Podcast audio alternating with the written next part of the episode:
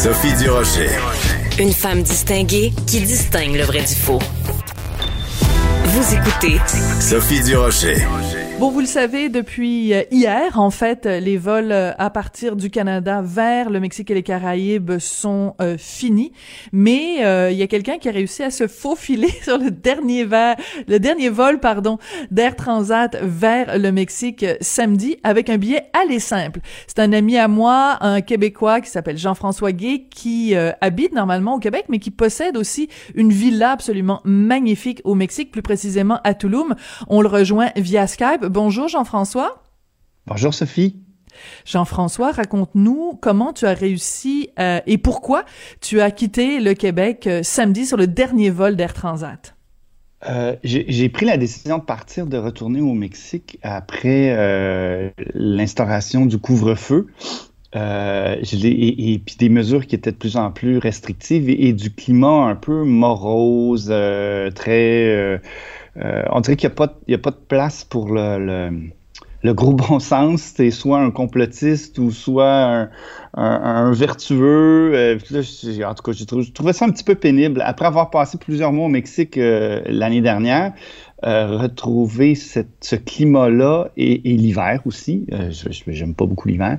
donc, j'ai pris la décision de partir. Je me suis pris un billet, je pense, début janvier pour le 1er février. Et euh, ben là, c'est avant de savoir que euh, le gouvernement fédéral imposerait ce genre de mesures. Puis, euh, il y a dix jours, Air Transat m'a annoncé qu'il devançait la date de mon départ du 1er février au 30 janvier. Ah bon, hmm. ben, j'imagine que les vols sont pas pleins, on va regrouper et tout. Mais je pense que mon hypothèse, c'est qu'il savait, Air Transat savait ce qui hmm. s'en venait. Et euh, donc, euh, je me j'ai eu une petite frayeur quand même parce que le 29, sur le site web d'Air Transat, Air Transat annonce qu'ils cessent ses activités, ils cessent leurs activités à partir de maintenant, 29 janvier, puis terminé. Il y a, puis là, moi, je pars le lendemain. Donc, je panique un peu, j'essaie d'appeler Air Transat. Donc, au bout de, je pense, 90 minutes, euh, d'attente et plusieurs euh, personnes, euh, on a finalement confirmé que je pouvais partir et la seule et unique raison, c'est parce que j'avais un aller simple et un ah visa aussi. J'ai un visa pour le Mexique, donc un visa spécial pour faire ma demande de résidence. Parce que si tu avais eu un billet aller-retour, tu n'aurais pas pu quitter, tu n'aurais pas pu partir. Non, il y a des gens devant moi euh, à l'accueil, à l'enregistrement, qui euh, se sont fait dire euh, très clairement, vous pouvez pas revenir, vous le savez. Même si vous avez votre billet de retour dans un mois, nous, on n'est pas responsable. et voilà. Donc, c'était les, agents à l'accueil d'Air Transat ont été très, très clairs. D'accord. Alors décris-moi un peu euh, l'atmosphère à l'aéroport. On a l'impression que c'est un petit peu comme euh, une évacuation. En tout cas, la façon dont tu le décris, c'est comme euh, quasiment des gens qui, qui fuient un pays. C'est bizarre. Donc, tu es à l'aéroport samedi, tu prends un vol aller simple. Comment ça se passe sur le vol d'Air Transat? Est-ce qu'il y a beaucoup de monde d'abord? Non, L'aéro, ben, c'est, c'est, je sais pas comment c'était euh, pour vrai, parce que là, je commence à avoir beaucoup de doutes sur euh, comment les médias ont présenté euh, les choses dans le temps des fêtes. Je me demande s'il n'y a pas eu une espèce de, de guérilla anti-voyageurs. l'aéroport était presque vide. Euh, l'avion était occupé peut-être à 20% J'ai regardé parce que je savais que j'aurais peut-être des entrevues euh, et puis des gens m'avaient demandé. Euh, et puis moi, j'étais tout seul sur ma rangée de bancs. il y avait deux ou trois rangées de bancs devant et derrière moi vides. un couple ici et là ou trois, quatre amis, mais sinon c'était que des personnes seules. je dirais peut-être 25, 30 personnes sur un Airbus A320. Donc, c'est pas. C'est pas il y avait presque personne à la sécurité. Je suis passé tout de suite. J'étais euh, loadé en bon chinois de bagages, d'ordinateurs, de caméras, de tout. Là. Donc, c'est, pour moi, c'était un voyage. Là, je, partais pour longtemps, donc j'étais plein, plein, plein et personne pour me pousser dans le dos.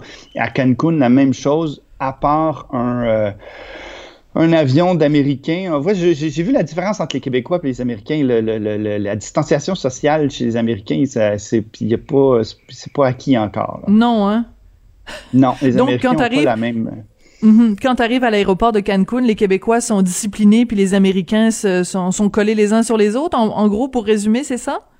Ben, j'ai vu que les Américains respectaient pas du tout là, la distance, effectivement. Puis euh, il y avait un couple d'Américains derrière moi pour passer là, au guichet, puis qui m'ont presque euh, poussé vers la sortie. Alors que moi, mes papiers, c'était un petit peu plus long. J'avais plus de trucs à signer, plus de, de, de, de, paperasse. Là.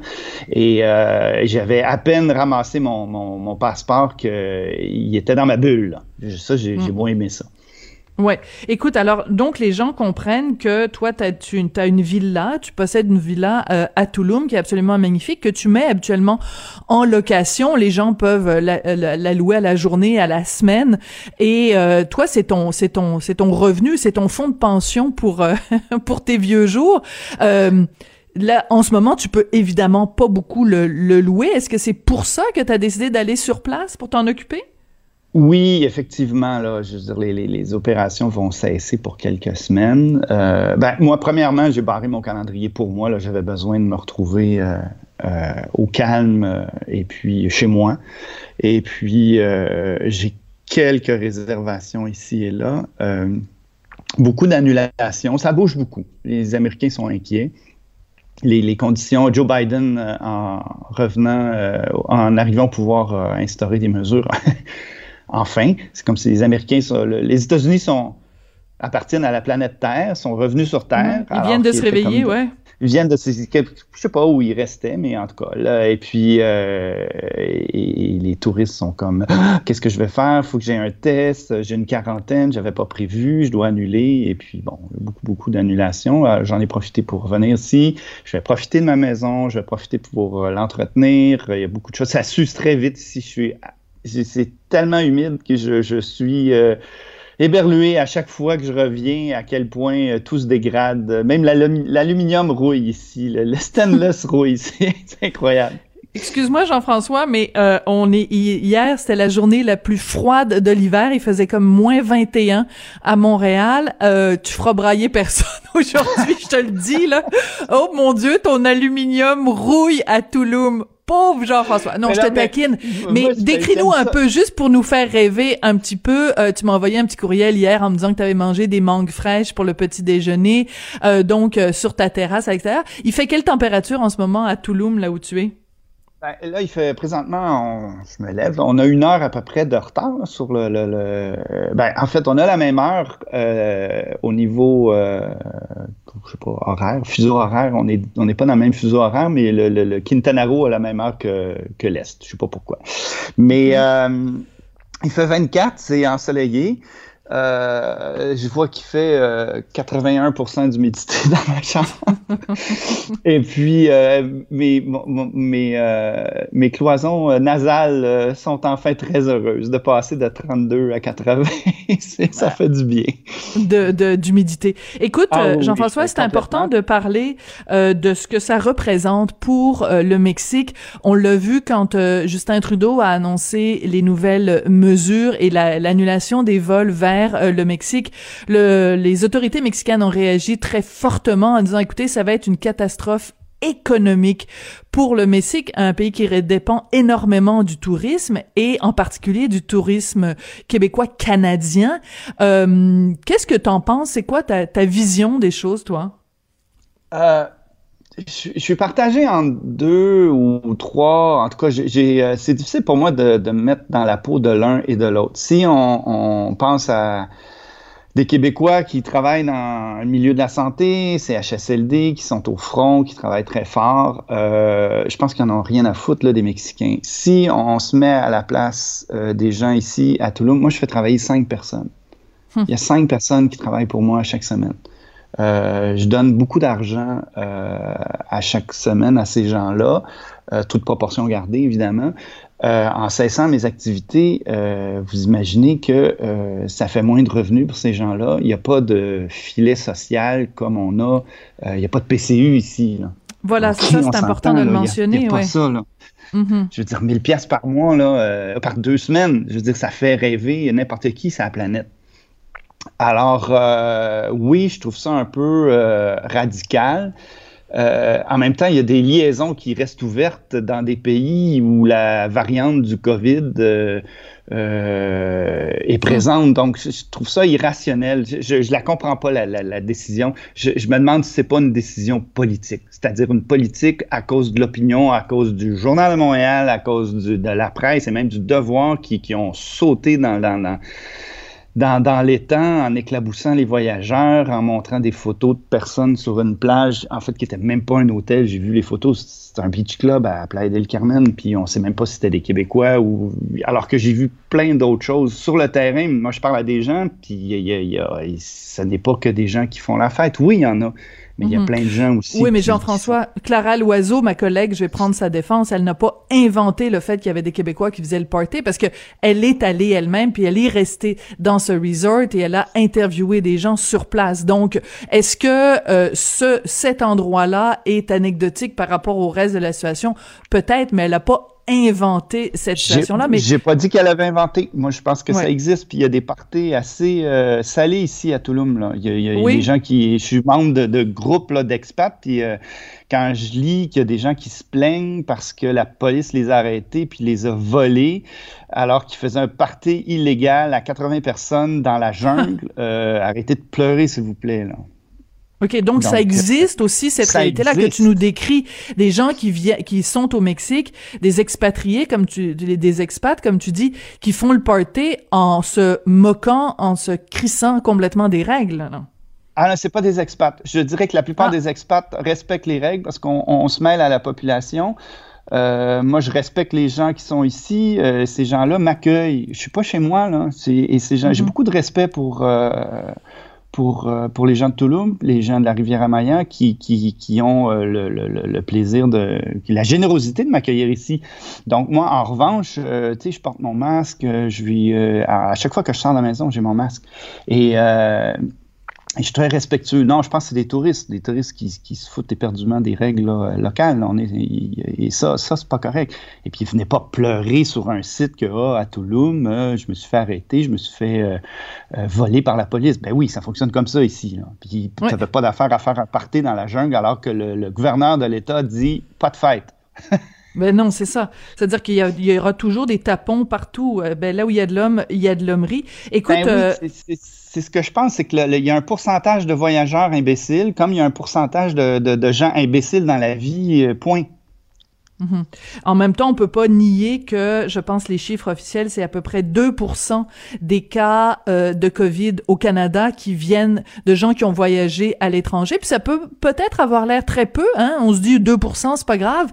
Mais mettons qu'il y ait euh, 1000 personnes qui ont euh, la COVID, ben ça veut dire quand même qu'il y en a. Euh, ben, je, je, suis pas super bonne en calcul, mais euh, bon, 10%, ça ferait ça, ça, ça, ferait 100, donc c'est 5 ça fait 20 personnes quand même. Donc, euh, multiplie ça par le nombre de cas. Je veux dire, c'est des gens qui... Euh, Trudeau l'a dit, hein, Justin Trudeau a dit même un cas, c'est un cas de trop. Je veux revenir à la raison pour laquelle tu es, tu es parti, Jean-François. Tu dis, ben, le climat est extrêmement euh, morose au Québec et on est pris comme des deux extrêmes. Soit des gens hyper vertueux qui, qui, qui vraiment suivent les consignes à la lettre puis sont un petit peu donneurs de leçons, soit à l'extrême des tapons qui respectent pas les règles ou des, ou des complotistes. Euh, donc, c'est pas juste le climat euh, physique et le froid que tu as fui en allant au Mexique. Ah non, c'est tout. Effectivement, j'ai arrêté presque de, de, de, de, regarder Facebook parce que c'est déprimant. Je, vois, j'ai des amis ou des, des, connaissances qui se sont euh, euh, transformés à cause de la COVID où là, je voyais plus du tout. Ça devient irrationnel. Les gens, euh, c'est très émotif. Puis la peur, c'est quelque chose de, de, de, d'immensément subjectif. Oui, il y a des faits. Moi non plus, j'ai pas le goût d'attraper le COVID. J'ai pas, j'ai pas, j'ai pas envie d'être malade. J'ai pas envie de perdre l'odorat. J'ai pas envie de savoir jusqu'où je vais aller dans mes symptômes. En même temps, j'ai une connaissance ici. Elle dit fait trois fois que je l'attrape. Bon. Euh, et puis je m'en porte que mieux maintenant. Euh, je ne sais plus quoi penser. Donc, dans, je préfère m'abstenir, me tenir loin. Mais, euh, mais euh, en arrivant à Montréal, après quelques semaines, j'en arrivais à, à, sentir que le COVID était partout, à, dans chaque file, à la SAQ, au, marché d'alimentation, au coin de la rue.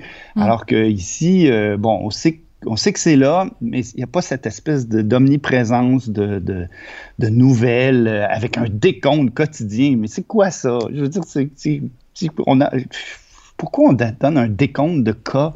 C'est tellement. Euh, je, trouve que c'est difficile de compter les cas. Ben, c'est je ne comprends pas pourquoi on fait ça. Mhm. Jean-François, il faut absolument euh, qu'on parle de ton retour. C'est-à-dire que là, les nouvelles règles sont que au retour, euh, les gens doivent faire la quarantaine pendant trois jours à leurs frais, 2000 dollars euh, dans un hôtel. Toi, tu as l'intention de revenir au Québec quand? Je sais pas. Je sais pas. J'ai pas de billet de retour. J'aurais aimé être là pour la graduation de ma fille en juin. Donc, moi, c'est mon objectif, c'est de, pour la mi-juin, c'est de revenir, de prendre ma fille, de l'amener avec moi, son cadeau de graduation, qu'elle passe euh, une couple de semaines ici. Euh, mais là, avec les règles, j'en ai aucune idée. J'ai aucune idée. Et si je rester, si je dois rester plus longtemps, je dois rester plus longtemps. De toute façon, là, je vais avoir un, visa, un visa de résidence. On peut pas rester au Mexique avec un visa de tourisme euh, plus que 180 jours. Il faut sortir du pays et après ça, on revient. Il y a comme une espèce de reset. Six mois. Euh, on peut, on sort, on s'en va, euh, je sais pas moi, au Belize et on revient et notre, euh, on peut repasser un autre six mois. Là, dans mon cas, moi, justement, ce matin, je m'en vais à l'immigration. je vais, je vais faire changer les choses pour pouvoir rester plus longtemps. Oui. Euh, les gens se, se, disent sûrement Ah, ben, il est bien chanceux, lui, Jean-François. Est-ce que tu travailles à distance? Euh, peut-être juste brièvement nous dire euh, c'est quoi ton travail dans la vie, puis comment tu peux euh, te permettre d'aller passer six mois au Mexique? Ben, je, je, suis graphiste à la base. Donc, j'ai, je peux faire des travaux. Je, travaille avec mon, j'ai mon, j'ai mon Mac, mes deux écrans, iPad. Je suis assez occupé, là. Ben, équipé, pardon. Et puis, je fais des sites web et j'enseigne aussi Photoshop. Donc, euh, je peux aller me chercher des petits revenus, ça paye les, les, les dépenses de, de, base. Et euh, j'ai vendu mes, euh, mes propriétés à, à, à, Montréal, ce qui fait que je n'ai plus d'hypothèque, de taxes, ah. rien à payer. Donc, ça, c'est un gros, gros plus dans ma vie, là, parce que ça, ça, ça coûte cher à vivre à Montréal. Ouais, ben écoute, je vais terminer cette entrevue en te traitant de maudit chanceux. écoute, c'est drôlement euh, intéressant que tu nous aies décrit euh, tout ce parcours-là. Donc, tu étais officiellement sur le dernier vol d'Air Transat pour un bon petit bout. En tout cas, officiellement jusqu'au mois d'avril, il y aura pas de vol euh, vers le Mexique, mais Dieu sait si ça peut être prolongé après. Écoute, je te propose, on va peut-être prendre des nouvelles de toi régulièrement. Jean-François Gay, donc en direct de Tulum, dans sa splendide villa avec euh, des grandes fenêtres et euh, bon. Et là, t'es à l'intérieur ou t'es à l'extérieur euh, en ce moment là? Non, je suis à l'intérieur. J'ai dû me réfugier dans ma chambre parce que justement le salon est trop éco pour l'entrevue. La, donc, mais oui, les, grandes fenêtres, c'est pour ça que j'ai acheté ici. J'ai besoin de lumière. J'aime ça, la lumière est dure. Bon, arrête, arrête, arrête. non, non, je veux plus, je veux plus t'entendre. C'est fini, Jean-François.